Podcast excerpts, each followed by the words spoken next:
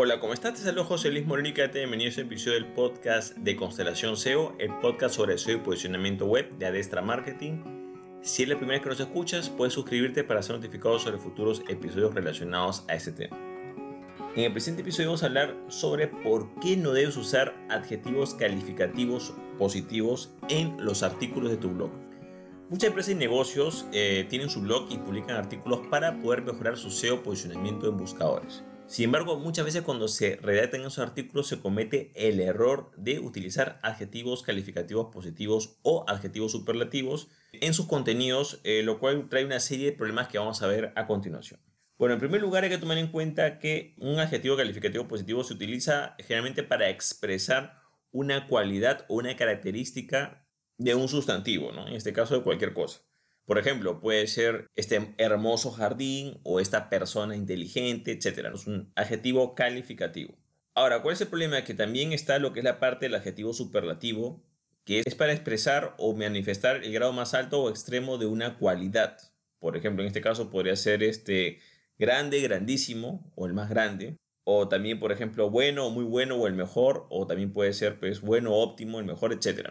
Ahora, hay que tomar en cuenta que cuando se retan artículos en un blog, digamos que el objetivo no es en realidad es un artículo académico científico, estamos claros, es un artículo por un blog, es un formato más ligero. Debemos tener, digamos, ciertos lineamientos básicos para que ese contenido sea percibido como de calidad, ¿no?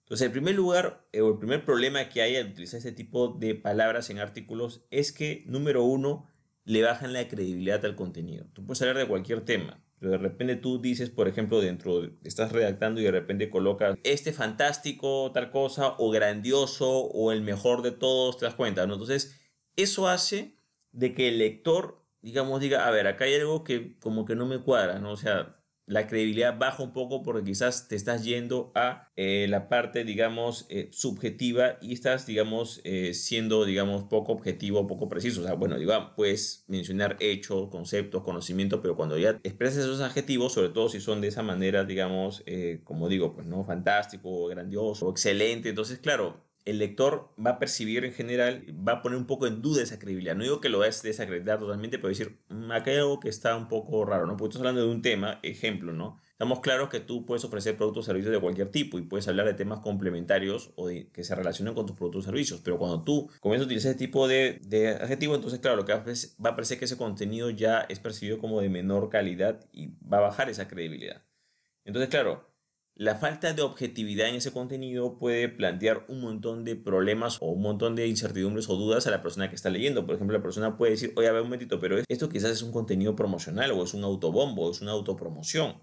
Pues tú estás hablando de que, bueno, quieres que estudie en este país y este país es grandioso, es el mejor de todos, etcétera, o el mejor del mundo, o tiene el mejor nivel educativo, tiene los mejores sistemas de trabajo, tiene el mejor seguridad estás, digamos, generalizando y resaltando mucho lo positivo de forma, digamos, descarada. Entonces, claro, eso se va a ver como contenido muy promocional y va a perder ese, digamos, esa relevancia. Cuando alguien está buscando algo, la persona que googlea o que, digamos, busca por utilizar un motor de búsqueda, no necesariamente está buscando tu empresa o negocio. Supone que la idea es que busque ciertas palabras o cierta información. Ejemplo, no, pues yo quiero mi jardín, quiero plantar unas plantas y quiero mejorar cómo hacerlo más fértil esa tierra y busco una información y de repente, digamos, siete consejos para mejorar la fertilidad o trabajar la tierra en tu jardín, ¿no? Para que sea más productiva, etcétera, ¿no?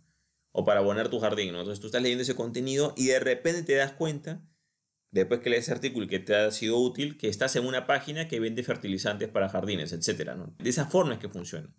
Pero si la persona llega y comienza a leer y automáticamente, antes de tú entregar el contenido de valor, si comienzas a hacerte autobombo o a exagerar las cosas, claro, lo vas a sacar de ese estado. Entonces, eh, no es necesario en, primer lugar y segundo, de, tomar en cuenta que cuando tú agregas valor o compartes información relevante para tu audiencia, tienes que tratar de evitar utilizar el autobombo. Quizás tú puedes utilizar eh, una frase promocional o que sea al final, o sea, cuando tú ya has tocado el tema como tal o ya has tratado ese tema, pero tú no puedes hacer que ese artículo eh, utilice ese tipo de palabras porque precisamente se puede percibir como un artículo promocional descarado, ¿no? Otro punto también, por supuesto, es la falta de imparcialidad. O sea, cuando comienzas a utilizar esos eh, adjetivos como, no sé, pues fantástico, grandioso, digamos, no sé, etcétera, la gente ya comienza a tomar como que no eres tan imparcial, sino que ya estás, digamos, tomando partido por un lado. Ten en cuenta que el lector, conforme va leyendo, va a evaluar dos cosas. ¿no? Uno va a evaluar el nivel de contenido que le estás dando. Y segundo, va a evaluar quizás el punto de vista de tu empresa o negocio. Entonces, Eh, cuando tú dices esas palabras, automáticamente se evidencia que ya estás parcializado respecto a un tema, ¿no? Ahora, eh, yo creo que el principal problema es que se percibe ese tipo de contenidos como de baja calidad. Cuando las personas discuten, pelean o, digamos, eh, sus emociones no son controladas o tienen, digamos, cierto punto de vista, quieren apoyar algo, quieren hacer énfasis o quizás no controlan, digamos, la forma en cómo se expresan, utilizan ese tipo de adjetivos calificativos. Por ejemplo, vamos a poner ejemplos del padre de familia que de repente el hijo lo reprueba o tiene un problema y él dice, no, mi hijo es el mejor de esta escuela, él es súper inteligente y él es él es súper así, pero claro, ten en cuenta que ese padre está cegado por el amor que tiene a su hijo. Quizás el niño es bueno, pero la forma en cómo se expresa va a ser de que dice, bueno, pues esta persona está parcializada, porque quizás uno tiene que, ok, supongamos que el niño tiene un problema en el colegio, entonces el padre en este caso, si quiere defenderlo, eh, no puede decir que es el mejor, o sea, tiene que irse un poco más a los hechos, ¿no? Bueno, mira, yo creo que pasó esto y hizo de esta manera, y quizás no utilice ese tipo de palabras porque lo único que va a hacer es que va a desacreditar, digamos, eh, su versión, digamos, o su, su, planteamiento de defensa, ¿no? La exposición de sus ideas. Yo creo que quizás, digamos, quizás ese niño lo sancionó de forma errada, es posible, pero él tiene que sustentarlo de la forma correcta. Si él dice que su hijo es el mejor, que nunca ha hecho nada, que es el súper inteligente y que nunca haría nada, eso no es suficiente. Tiene que centrarse más en los hechos que en las apreciaciones personales. Y muchas veces esas apreciaciones puntos de vista eh, subjetivos están muy influenciados por el amor o, digamos, el grado de cercanía o el nivel de conveniencia que puede tener la persona referente a ese tema. No hay una, eh, digamos, no hay un punto de vista objetivo. Entonces, claro, cuando un contenido se expresa de esa manera, o el redactor o, digamos, la persona que genera ese contenido utiliza esas palabras y se expresa de esa manera, entonces, claro, de entender que quizás no tiene mucha experiencia y que quizás eh, muchas personas pueden tomarlo de baja calidad. Por supuesto que puede ser que compatibilices con algunos, pero en general va a ser tomado con un contenido de baja calidad porque no está planteado correctamente.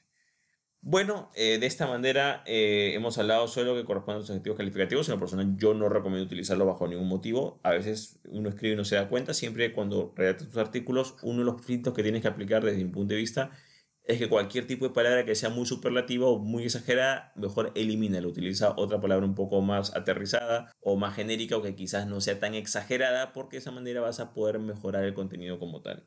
Por ejemplo, si es que una universidad es la mejor del mundo, mejor sería que menciones que esa universidad es una de las mejores de la región.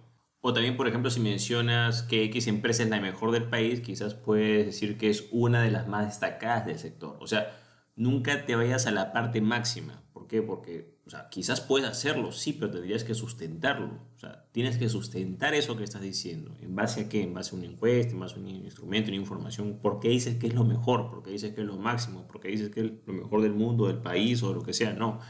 Entonces, para evitar eso, puedes eh, expresarte de otra manera para que no caigas en lo que corresponde a la exageración cuando te refieras a, a un tema específico. Bueno, de esta manera hemos visto sobre lo que corresponde a los objetivos calificativos o superlativos en lo que corresponden los artículos del blog. Espero que te haya sido útil ese contenido. Si te gustó, agradecería mucho que le des una calificación de 5 estrellas a este podcast o le des un me gusta si corresponde. Así te agradecería muchísimo que compartas esta información con otras personas para que este contenido pueda llegar a otras personas que estén interesadas o que también tengan este problema que les pueda ser útil. Bueno, eso es todo conmigo. Muchísimas gracias y estamos en contacto. Hasta luego.